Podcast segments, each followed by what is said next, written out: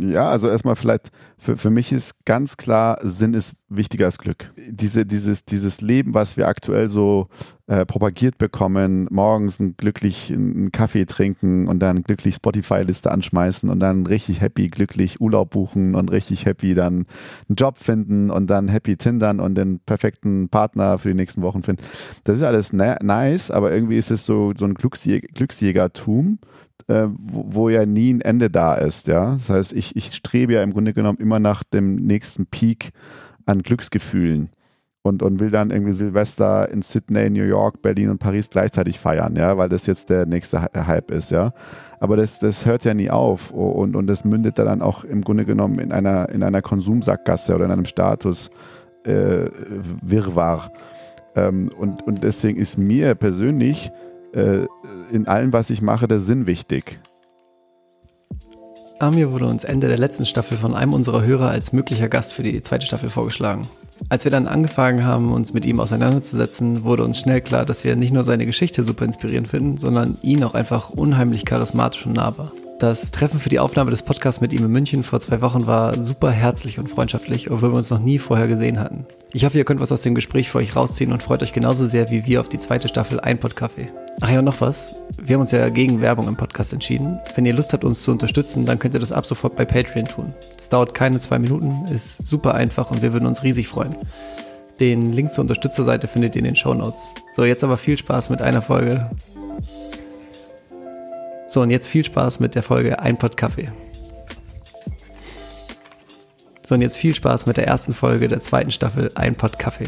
Schon auf. Hast du noch irgendwelche, Fragen oder sowas? Nein, ich bin total gespannt auf unser Gespräch.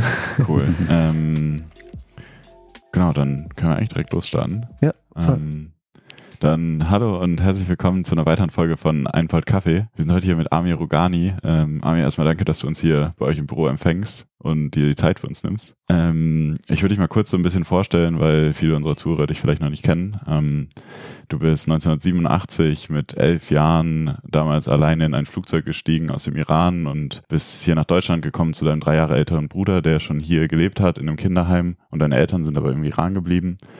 Ähm, und dann dort in einem Kinderheim in Berlin, ich glaube in Neukölln sogar, oder? Aufgewachsen, äh, zur Hauptschule gegangen und hast eine Ausbildung zum Chemikanten gemacht hast dann während dem Beruf, also angefangen hast zu arbeiten, deine Fachhochschulreife nachgeholt und irgendwann dann in den frühen 2000ern einer Bank erzählt, dass du dir ein Auto kaufen willst, weil sie dir keinen Kredit für eine Unternehmensgründung geben wollten. Und mit dem Geld, was du für das Auto bekommen hast, dann aber ein Unternehmen gegründet. Und das ist heute die Vispiron AG und ihr seid über 500 Leute, wart ursprünglich sehr viel in der Automobilbranche tätig, inzwischen deutlich diverser, auch mit einem großen Fokus auf Energie. Und wenn ich das richtig aus der Vorbereitung verstanden habe, ist die Energiewende ein großes Herzen, Herzensprojekt von dir, weswegen wir auch uns unter anderem so sehr darauf freuen, mit dir zu sprechen, weil du sehr ja, begeistert und inspiriert für dieses Thema wirkst. Ähm, genau, um das kurz abzuschließen, du wurdest 2014 von EY zum Unternehmer des Jahres gewählt und mit 15 Jahren Berliner Kegelmeister. Wir haben hier vorne beim Eingang die Preise gesehen. Ich habe mich gefragt, warum der Kegelmeisterpreis da nicht steht. Welcher, welcher Preis ist dir dein Liebster? Ja, das ist eine ganz spannende Frage. Ich denke, dass zu jeder Lebensphase es natürlich auch entsprechende Preise gibt, die einen motivieren, weiterzumachen. Wenn ich zurückblicke, ähm, kann ich schon sagen, dass sicherlich die Kegelpreise auch ganz entscheidend sind, weil sie mir ganz viel persönliches Wachstum äh, ermöglicht haben und Motivation gegeben haben, in dem Umfeld, äh, in dem ich war, weiterzumachen. Und das war ja nicht nur Sport, das war ja auch ein Integrationsprogramm, wenn man so will. Also in einem Kegelclub zu sein, heißt auch die deutsche Kultur und die deutsche Tugend sich äh, ganz genau anzuschauen und, und ob man es will oder nicht, ja, mitzumachen. Und äh, das hat mir gut getan. Das hat mich geformt und weiterentwickelt und äh, von vielen dieser Tugenden profitiere ich auch heute noch, ja. Also Teamgeist und Disziplin und Zuverlässigkeit, ähm, all diese Dinge habe ich da über die neun Jahre, in denen ich aktiv gekegelt habe, gelernt. Und insofern die Frage bekomme ich zum ersten Mal gestellt, sind sicherlich die Meisterschaften, die ich beim Kegeln erfolgreich ähm, gemacht habe und gemeistert habe, auch sehr, sehr wichtige Preise, ja. Kegelst du jetzt ab und zu nochmal? Nein, ich kegle nicht mehr. Wir gehen jetzt äh, ab und zu mal mit der Firma oder im Freundeskreis bowlen und ich kann euch sagen, ich kann es noch, ja. ähm, ja, Philipp hat es gerade eben ja schon angesprochen, du bist mit elf hierher gekommen, ja auch nicht ganz, also nicht ganz freiwillig. Also zu der Zeit war der Iran-Irak-Konflikt. Ähm, dein Bruder war schon hier, ihr wart dann zusammen im Kinderheim. Mit welchen Emotionen bist du groß geworden? Mhm. Also ich bin schon freiwillig hierher gekommen. Ich glaube, die Entscheidung war für meine Eltern nicht freiwillig. Mhm. Ähm, ich fühlte mich, als sie mich fragten, ob ich äh, mir vorstellen kann, in Deutschland zu leben mit meinem Bruder, sehr groß, sehr erwachsen, sehr stark. Ich, es war ein riesen Vertrauensbeweis und Vertrauensvorschuss, den ich in dem Moment empfunden habe und war mega stolz auf mich selber. Hey, meine Eltern vertrauen mir und trauen es mir zu, dass ich alleine in einem anderen Land leben kann. Und ich war, äh, ich glaube, ein oder zwei Jahre davor schon mal hier in Deutschland gewesen, meinen Bruder zu, um meinen Bruder zu besuchen und hatte ausschließlich gute Erinnerungen an Deutschland. Insofern war es für mich ähm, absolut okay, den Weg zu gehen. Sie haben natürlich sich damit äh, intensiver beschäftigt und auch äh, schwerer getan, dann sich von mir zu trennen. Ähm, und das Gefühl war in dem Moment erstmal überwältigend für mich, diese Frage zu, gestellt zu bekommen. Und dann habe ich auch ganz schnell klar Ja gesagt. Und ähm, die Realität hat mich ja dann erst eingeholt, als ich dann im Flugzeug saß und dann kein Zurück mehr da war, ja. Mhm. Und ähm, das Gefühl am Flughafen äh, Teheran, als meine Mutter mich in der äh, Check-in-Schlange begleitete, war leicht angespannt. Ähm, sie fragte eine ältere Dame äh, vor uns, ob sie bereit wäre, mich zu begleiten äh, an dem Check-in-Schalter in Frankfurt, äh, um dann nach Berlin weiterzufliegen und ob ich neben ihr sitzen dürfte. Das hat sie bejaht und dann war ich ein bisschen beruhigt. Also es wäre jemand, war jemand da, der mich begleitet. Und ein emotionaler Moment in dem Sinne gab es dann, als meine Mutter mir äh, äh, weinend im Ohr flüsterte, Amir, das wird äh, ganz, ganz schwierig werden für mich und für uns alle, wenn wir uns jetzt gleich trennen und äh, ich weiß nicht, wie ich es schaffen soll.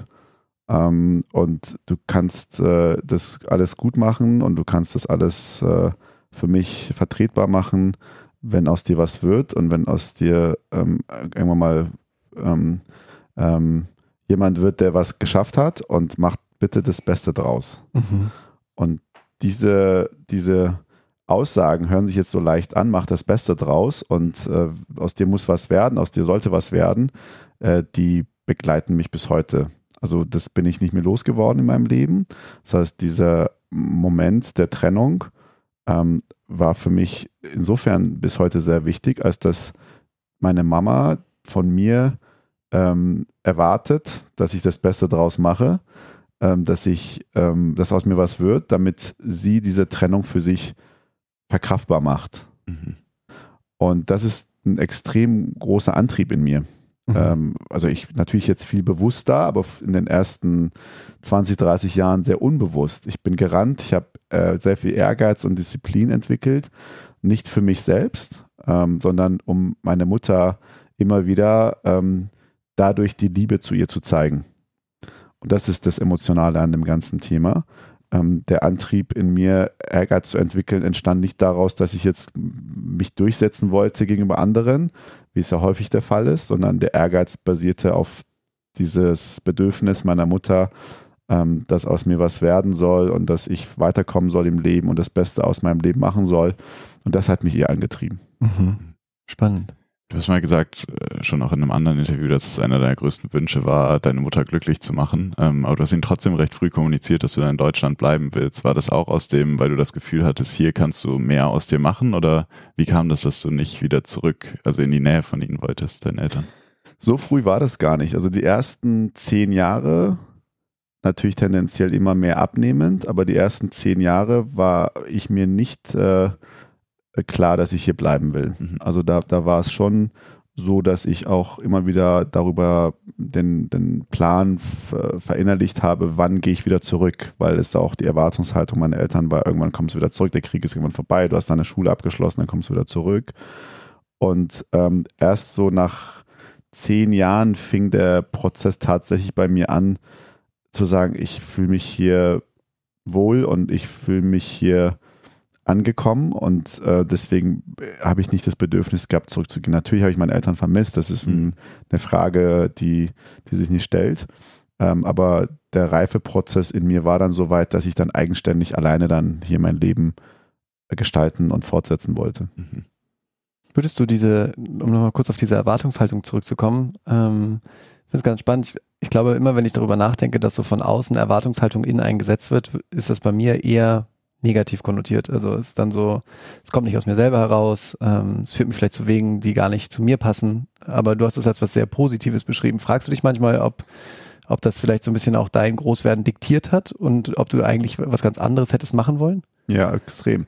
Und zwar, ich habe vorhin gesagt, bewusst und unbewusst. Also die ersten äh, 20, 30 Jahre, ähm, also ich, als ich das unbewusst gemacht habe, ähm, war es irgendwo ja gar keine Frage, ja. Und ich habe dann so vor circa fünf, sechs Jahren mich intensiv mit dem Thema beschäftigt und habe da tatsächlich dann das herausbekommen, dass ich irgendwo sehr stark, auch wenn es meine Mutter ist, trotzdem fremdgesteuert ähm, gelaufen bin und mein Leben gestaltet habe. Und das war für mich ein trauriger Moment, muss ich dazu sagen, unabhängig von dem Ergebnis, was jetzt bei rausgekommen ist, weil ich mir erst bewusst geworden bin, ja gut, ähm, das ist ja alles schön und gut, aber ich habe das ja gar nicht bewusst gemacht. Mhm. Und diese Erkenntnis über viele, Jahr, äh, viele Jahre hinweg Dinge gemacht zu haben, die, die gar nicht jetzt durch mich persönlich motiviert waren, sondern durch, durch eine, eine Anforderung oder einen Wunsch meiner, meiner Mutter, war schon im ersten Moment für mich sehr, sehr irgendwie so ein Loch, wo ich reingefallen bin ähm, weil ich auch wirklich so gedacht habe. Meine, meine gesamte Denkstruktur äh, und, und auch meine Gefühle anderen Menschen gegenüber waren sehr stark abgeleitet aus dem, wie meine Mutter sehen würde oder wie sie entscheiden würde. Ob das jetzt äh, die Beziehung zu einer Freundin war oder die Beziehung zu anderen Menschen war.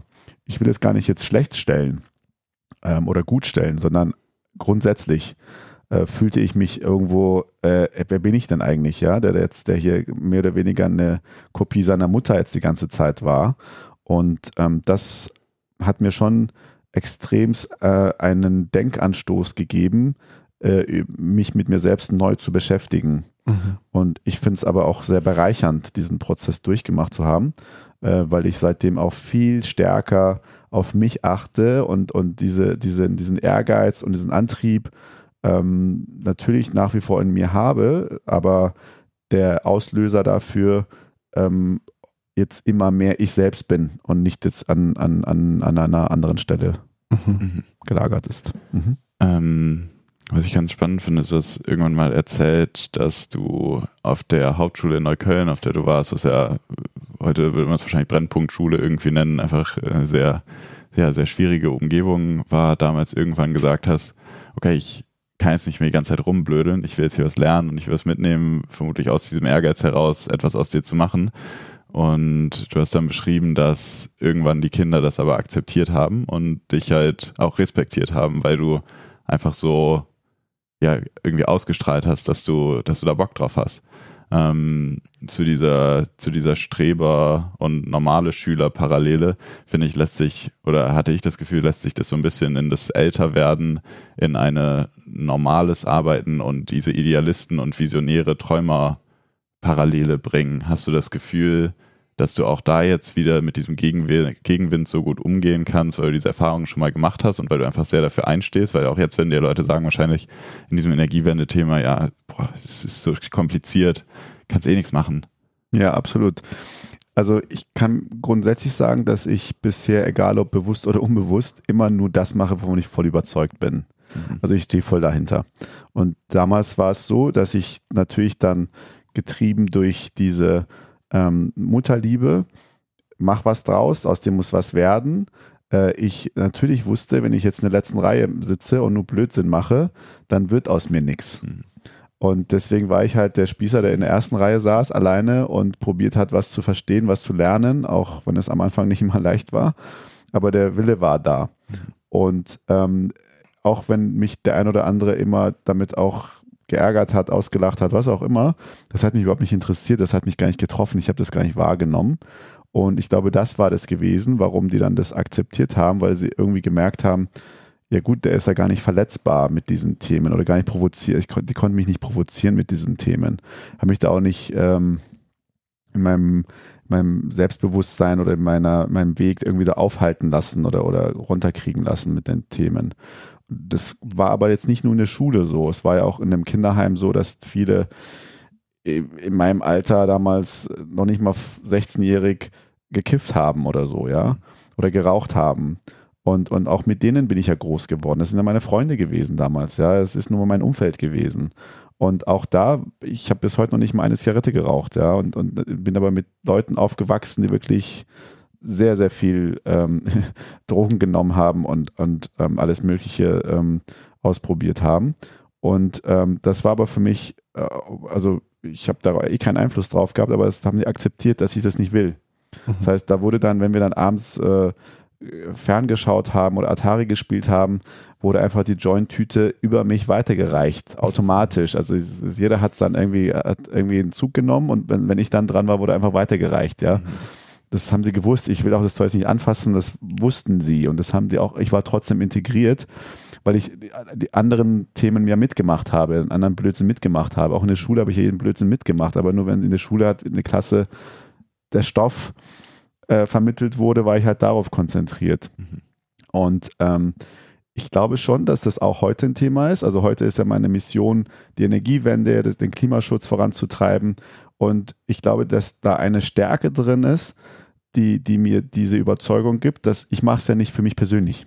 Mhm. Ich glaube, es ist immer ein Unterschied. Wenn ich jetzt auf dem Weg wäre, den Army immer reicher zu machen und immer mehr Autos zu haben und immer mehr Häuser zu besitzen und weiß ich was, dann würde ich da vielleicht auch irgendwo nicht so selbstbewusst oder authentisch auftreten. Aber ich tue ja das, was ich gemacht habe, war sehr lange für meine Mutter.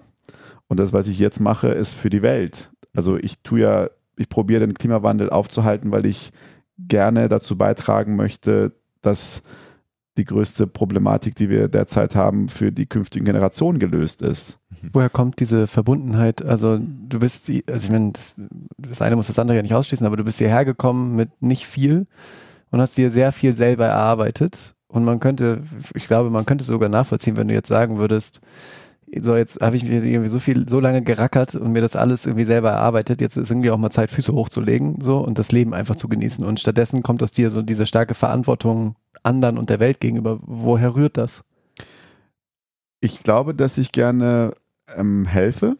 Ich, ich ähm, bin jemand, der, wenn ich, wenn ich irgendwo ähm, sehe, dass Hilfe benötigt wird, sofort mit reinspringe. Es ist egal, ob es auf der Straße ist oder in der Firma, egal wo. Ich bin jemand, der gerne hilft.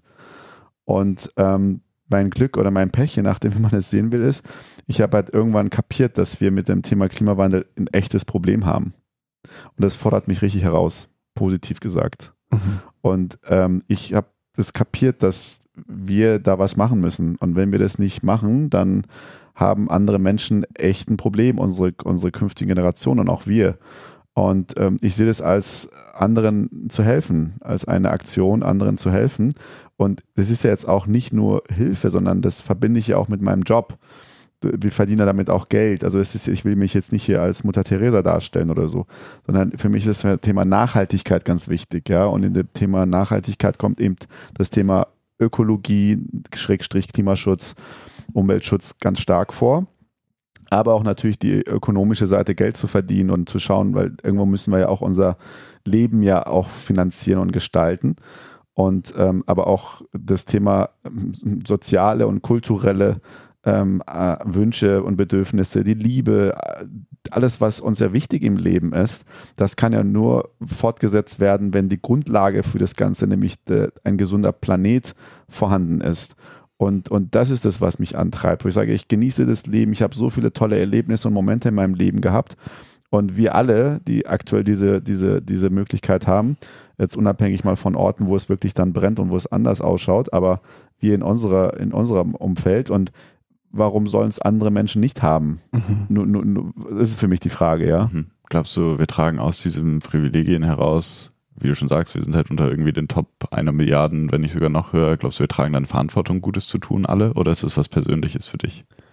Äh, definitiv. Also, was ich mich frage ist, ist, wir haben auf der einen Seite das Wissen, ähm, dass der Klimawandel da ist und dass der voranschreitet. Wir haben das Wissen, was die Folgen ähm, des Klimawandels sein werden. Wir haben das Wissen, um mit entsprechenden Technologien und Maßnahmen dagegen zu wirken. Wir haben die Ressourcen finanziellerseits, um auch dementsprechend Gelder dafür zur Verfügung zu stellen. Und seitdem wir für die Corona-Krise über eine Billion in Deutschland allein bereit waren zu organisieren, frage ich mich, dann dürfte das ja nicht schwer werden, auch für das Thema Klimawandel Geld zu organisieren, ja. Also eigentlich verfügen wir über alle Voraussetzungen, um das Thema ernsthaft anzugehen. Und wenn wir das nicht machen, dann ist es auch eine Verantwortung, die wir übernommen haben. Also ähm, mein, mein Lieblingszitat ist ja, wir übernehmen ja auch dann Verantwortung, wenn wir nichts machen. Ja, also für das, was wir nicht tun, übernehmen wir auch die Verantwortung. Und wenn wir das jetzt einfach zu, zulassen und wenn wir einfach nur zuschauen, wie, wie sich die Dinge, ähm, äh, äh, wie wir den Laden hier gegen, gegen, die, gegen die Wand fahren, dann haben wir auch äh, durch Nichthandeln ähm, im Grunde genommen dazu beigetragen, dass es so kommt, dass, wie, wie, es kommen wird. Und da haben wir natürlich alle eine Verantwortung für. Also wir können, wir können da nicht irgendwie in x Jahren uns hinstellen und sagen, na, wir wussten es nicht. Mhm. oder, oder wir haben die Ressourcen nicht gehabt. Da wird uns jeder auslachen und sagen, wie, was, ihr habt 1,4 Billionen Euro für eine Grippewelle äh, Welle ausgegeben, ja, äh, die ein bisschen gefährlich war, aber ihr habt es noch nicht mal geschafft, 100 Milliarden für irgendein äh, äh, Klimaschutzprojekt oder für Klimaschutzprojekte zu organisieren, die damals notwendig waren, um eure äh, tief gesteckten Pariser Klimaziele zu erreichen?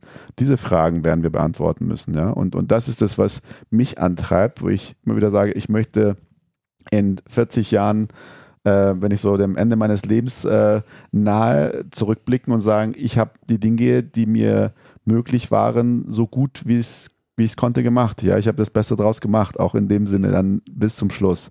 Und das ist auch meine Erwartungshaltung an allen anderen, die jeweils im Rahmen ihrer Möglichkeit was dazu beitragen können. Ist das der Gradmesser für ein gelungenes Leben für dich, wenn du zurückschaust? Oder was zählt da noch mit zu? Also wenn du, wenn du sagst, in 40 Jahren, du machst dann äh, den großen Army-Rückblick aufs Leben, ähm, was, wann, wann würdest du sagen, das war eine runde Sache? Ja, also erstmal vielleicht, für, für mich ist ganz klar, Sinn ist wichtiger als Glück.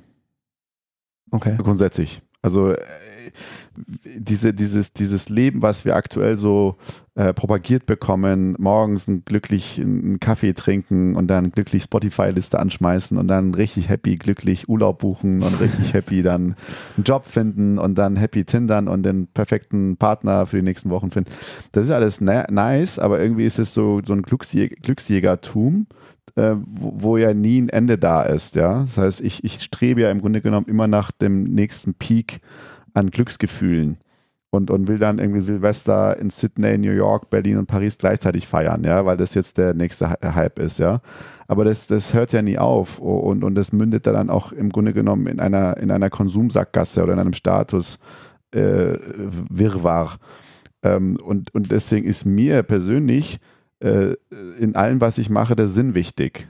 Also mhm. warum mache ich das? Was für einen Sinn hat das? Und, und nur um einen Kick zu bekommen, okay, Mei, kann man auch haben, aber, aber ist es jetzt äh, das, worum es hier geht, ja, einen Kick zu kriegen? Hm. Ähm, dann bin ich ja irgendwann halt nur so ein Junkie nach Kicks und nach, nach irgendwas. Und ähm, ich glaube, was mir wichtig ist, dass das, was ich mir in meinem Leben vorgenommen habe, meine Mission, ähm, rückblickend dann mit welchem Alter auch immer erfüllt wurde oder in, in Erfüllung gegangen ist. Das ist das, was mir wichtig ist. Und, und das ist natürlich was Persönliches, das ist für jeden unterschiedlich. Aber mir persönlich geht es darum, dass ich zurückblicken will und sagen will, hey, wir haben es geschafft, alle zusammen den Klimawandel aufzuhalten. Und ich habe im Rahmen meiner Möglichkeiten, die können klein oder groß, je nach Perspektive erscheinen, was dazu beigetragen. Du hast mal gesagt, Erfolg ist planbar. Wie planst du den Erfolg bei sowas wie Klimawandel, bei so einem ultrakomplexen Thema? Ja, also äh, Erfolg ist definitiv planbar und das ist natürlich aus meiner Perspektive eine andere als aus der Perspektive eines Bundeskanzlers oder jemand anderem. Aber ähm, ich habe, um wieder den Bogen zum Kegeln zu äh, schließen, äh, früh gelernt, ähm, dass auch sportliche Erfolge planbar sind. Also Olympia-Teilnehmer und Sieger oder Bundesligaspieler, die haben ja alle mega gute Pläne. Ähm, nur, nur deswegen haben sie Erfolg. Natürlich haben sie auch Talent, aber äh, da ist ganz viel Disziplin und, und Plan dahinter. Und ähm, das Gleiche ist natürlich auch im Berufsleben ähm, die Grundlage für Erfolg. Und, und ich denke, dass ähm, äh, für, für einen guten Plan natürlich im Berufsleben eine Vision dazu gehört, eine Strategie dazu gehört, aber auch ganz wichtig Vertrauen in sich selbst und Vertrauen in, in das Team, mit dem man zusammenarbeitet. Und wenn diese Parameter da sind, dann ist es ganz gut planbar. Dann muss ich im Grunde genommen noch umsetzen und Strategie oder Ziele äh, runterbrechen und umsetzen. Und ähm, an sich ist das Thema Klimawandel zu stoppen auch planbar. Weil wir haben ja Fakten da, wir haben ja so viele wissenschaftliche Erkenntnisse darüber, äh, um wie viel Grad wir pro Jahr äh, eine Zunahme haben und wie viel unser CO2-Rucksack noch hat und so weiter und so fort.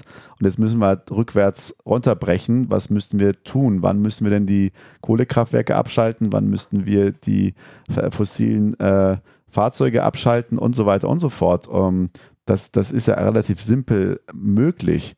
Ähm, aber ich habe den Eindruck, dass ähm, da ein paar andere Parameter noch mit reinspielen und die das nicht ermöglichen.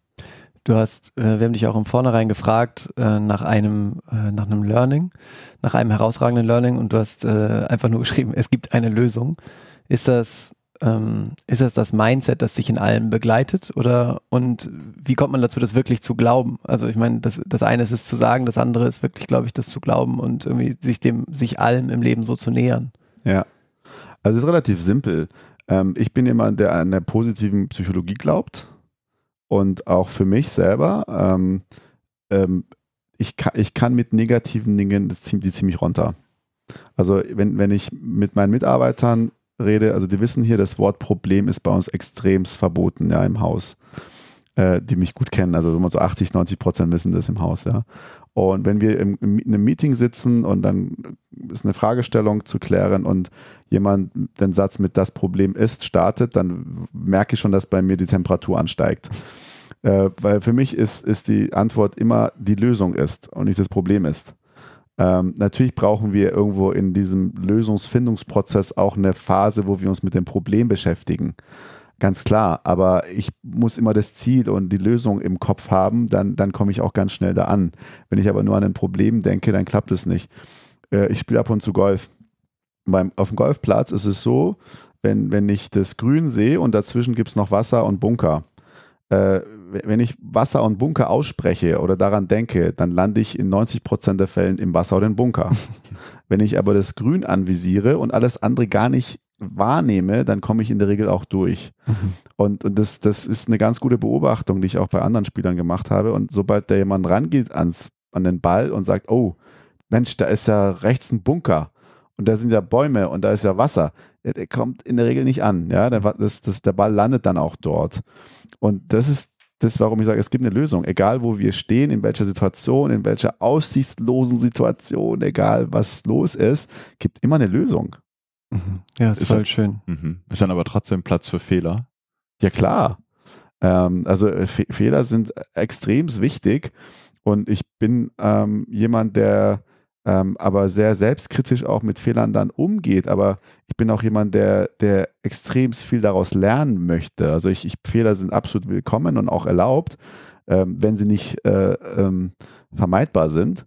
Ähm, und wenn sie gemacht werden, mein Gott, dann, dann sind sie halt gemacht worden und dann auch dann gibt es eine Lösung, ja. Also auch ich mache ja ständig Fehler und dann muss ich halt wieder lösen, ja. Mhm. Sollen wir die drei Tiere noch äh, kurz fragen, bevor wir zu Max Frisch kommen? Ja, auf jeden Fall. Ähm, willst du diesmal? Ähm, ja, wir haben, ähm, das ist jetzt der Beginn der zweiten Staffel von Ein Pot Kaffee. Ähm, und wir haben äh, noch so einen Fragendreiklang. Wir wissen noch nicht so ganz genau, wo in der Folge wir das immer platzieren sollen. Wir machen das jetzt an unterschiedlichen Stellen und gucken mal, wie der Gast darauf reagiert.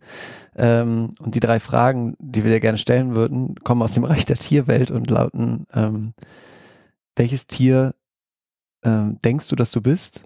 Welches Tier denken deine Freunde, dass du bist? Und welches Tier wärst du gerne? Mhm.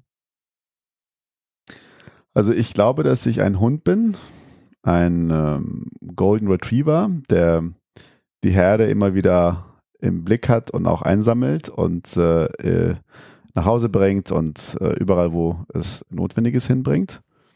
Ähm, wenn, wenn wir mein Umfeld fragen würden, dann glaube ich, dass auch ähm, ähm, hier und da vielleicht auch mal ein Leopard oder ähm, Tiger fallen würde, ja. ähm, und was ich gerne sein äh, wollen würde, wäre ein Adler. Warum? Ähm, weil ich Adler vom Charakter extrem eigenständig und ähm, verantwortungsvoll empfinde. Ähm, ich finde Adler ähm, so, so, also so frei und, und so ähm, effizient. Und ähm, ich, ein, ein Beispiel, ähm, Adler schmeißen relativ frühzeitig aus ihrem Horst ihre Jünger runter und, und ähm, gucken zu, wie die sich verhalten. Und erst kurz bevor sie auf dem Boden äh, crashen würden, heben sie dann wieder auf und nehmen sie wieder mit hoch. Äh, weil äh, nicht damit sie die dann wieder äh, damit äh, entlassen, sondern damit sie am nächsten Tag sie wieder raus runterschubsen. Also sie fordern eine sehr, sehr schnelle Eigenständigkeit äh, und Eigenverantwortung ähm, in der Familie heraus. Und, und das liegt mir. Also ich, ich liebe Eigenverantwortung, ich liebe ähm, Eigenständigkeit, Freiheit. Äh, und das, deswegen würde ich gerne noch mehr ein Adler sein wollen. Ist das auch, wie du deine Tochter erziehst? Ja. Ja. Sie ähm, hat hier und da damit, glaube ich, Schwierigkeiten. Mhm. Ähm, aber das ist mir extrem wichtig. Ich glaube, weil ich vielleicht auch selber so groß geworden bin, weiß ich mhm. nicht. Ähm, aber ich denke, dass jeder in seinem Leben sehr viel Eigenverantwortung und eigenen Beitrag für sein Schicksal zu leisten hat. Und ich mag das nicht äh, null und ich, ich, ich mag jammern nicht und ich mag auch meckern nicht. Und ähm, ich mag auch nicht auf andere zeigen, wenn irgendwas nicht gelaufen ist, sondern ich gucke erstmal ganz stark bei mir selbst, was war mein Beitrag, dass die Dinge sich so entwickelt haben. Und ähm, dann kann es natürlich auch sein, dass es einen externen Faktor gab. Äh, aber auch da kann ich für mich ja entscheiden, wie kann ich das umschiffen oder wie kann ich da mit umgehen, dass es so ist, ja. Ähm, aber, aber für mich ist, glaube ich, das Thema Eigenverantwortung mh, extrem wichtig. Ähm, ja, und das sehe ich bei den Adlern. Ähm, ich finde das, also ich fand ganz am Anfang schon sehr erstaunlich und bemerkenswert, wie selbstverständlich du gesagt hast, dass das so deine Entscheidung mit elf Jahren auch war, dass du nach Deutschland willst. Also ähm, und jetzt auch quasi, dass du das so, also es erscheint mir sehr natürlich, dass das so selbstverständlich für dich ist. Hast du auf der anderen Seite dann aber auch Verständnis, dass beispielsweise, also ich weiß, ich kenne deine Tochter nicht, aber wenn die Gegenseite da vielleicht noch nicht ist oder? Ja. Ähm, ich habe aber dafür gebraucht viele Jahre. Mhm. Also ich habe das äh, viele Jahre nicht verstanden und äh, dachte mir, hä, was ist da dran schwierig, so zu sein oder so zu sein? Ich habe es doch auch hingekriegt. Ähm, ich habe aber dann irgendwann gelernt, dass es ähm, Stärken gibt, die jeder in sich trägt. Und genauso habe ich auch Schwächen im Vergleich zu anderen. Und genauso fällt es anderen auch leichter, bestimmte Dinge hinzukriegen, die ich nicht hinkriege. Und das war ein Learning. Und ähm, ich habe da schon mein Tempo angepasst oder angetailert und äh, bin aber auch von Hause aus ein sehr toleranter Mensch. Äh, wobei ich merke auch, dass meine Toleranz gegenüber Menschen, die mir sehr nahe stehen, immer kleiner und geringer ist als Menschen, die mir nicht nahe stehen. Dar daran muss ich arbeiten weiterhin. Ähm, aber äh, mache ich Fortschritte. Also ich bin noch nicht so zufrieden, wie ich es mir wünsche, aber äh, vom, vom Prinzip her bin ich schon ähm, so, dass ich auch wieder Adler immer wieder auffange. Also ich lasse niemanden in meinem Umfeld auflaufen, ähm, aber nicht um da Ruhe zu geben, sondern am nächsten Tag wieder weiterzumachen. Mhm. Ja, das ist auf jeden Fall ein Thema für kalter Kaffee. Ich glaube, es beschreibt manchmal die Beziehung ja. zwischen Philipp und mir sehr gut. ähm, eine andere Sache, die mir noch eben aufgefallen ist, als du das mit dem, mit dem Hund und dem Jaguar gesagt hast, ist, äh, es hat mich sehr an, welcher Comedian war es? Dave Chappelle? Aha. In seiner ah, Rede ja. erinnert, er hatte so einen Spruch gesagt, sometimes you have to be a lion to be the lamb you really are. Das irgendwie, ja, passt irgendwie auch sehr zu dem Eindruck, den ich von dir in, in dem in dem Gespräch bisher hatte. Mhm. Ähm, genau, wir kommen dann, glaube ich, auch schon zu unserer anderen neuen Kategorie, frisch aufgebrüht. Kurze Pause für. das ist, und zwar in der ersten Staffel haben wir äh, immer Fragen aus so einem Buch, äh, Café am Rande der Welt heißt das gestellt. Das ist ein ganz ähm, dünnes Buch. Ganz dünnes Buch, kann man gut lesen. ähm, aber wir wollten für die zweite Staffel was Neues machen, deswegen haben wir uns ein anderes Buch mit Fragen geholt. Äh, das heißt Der Fragebogen von Max Frisch. Und äh, da suchen wir immer drei Fragen, die wir irgendwie glauben, dass zu unserem Gast ganz gut passen. Die erste Frage davon ist, was erfüllt dich mit Hoffnung? Die Perspektive, einen Zustand zu erreichen, der mich äh, erfüllt und äh, Frieden und Harmonie mir gibt. Mhm. Mhm. Ähm, die zweite Frage geht in eine ganz andere Richtung. Was hat die Gesellschaft aus deiner Sicht mehr verändert? Eine französische Revolution oder eine technische Erfindung wie zum Beispiel die Elektronik? Ich muss offen zugehen, dass ich natürlich von der französischen Revolution einiges gelesen habe, aber. Oder, also ich glaube, es geht so grundsätzlich ja, so sozialer Wandel versus technischer. Ja, verstanden, ja. Ähm, ich aus meiner Perspektive würde sagen, dass die technischen Veränderungen der letzten Jahre ähm, eine andere Dimension sind, auch als die französische Revolution. Die Frage ist halt, hängt es irgendwo zusammen, langfristig jetzt betrachtet? Mhm. Also war, war die französische Revolution vielleicht auf einer ganz anderen Perspektive gesehen irgendwo die Voraussetzung, dass wir auch dann heute technische Revolutionen, das, das, das kann ich jetzt nicht so mhm. bewerten. Aber aus, aus meiner Warte heraus ähm, sind die Veränderungen, die wir in den letzten 10, 20 Jahren äh, aktuell erleben, äh, eine ganz andere Dimension als die damalige, ja. Mhm. Ganz witzig, dass du das Wort langfristig sagst, darum geht es in der dritten Frage. Ist, äh, die Saurier überlebten 250 Millionen Jahre. Wie stellst du dir ein Wirtschaftswachstum über 250 Millionen Jahre vor? Definitiv nicht so, wie sie heute ist. Ähm, ich glaube, dass Wirtschaftswachstum nicht primär auf einer quantitativen Ebene erfolgen kann. Und für mich ist unser aktuelles Wirtschaftssystem in der Form, in der wir ähm, arbeiten, äh, längst ähm, an seinen Grenzen angekommen. Und ähm, aus meiner Sicht äh, gehören in einem nachhaltigen Wirtschaftswachstum ähm, Parameter rein und Kenngrößen, Kennzahlen rein, die momentan nicht im Fokus sind. Und ähm, ich stelle mir in dem äh, Wachstum auf dieser Zeitachse vor, dass äh, Natur und Tiere und einfach Umwelt, äh, Frieden, äh, Sozialleistung, ähm, Liebe, faire Standards, ähm, dass das alles mit hineinfließt, ja. Also, also, also Rücksichtnahme auf diese ganzen Parameter mit hineinfließt und es nicht einseitig nur darum geht, wie viel Umsatz habe ich generiert. Mhm.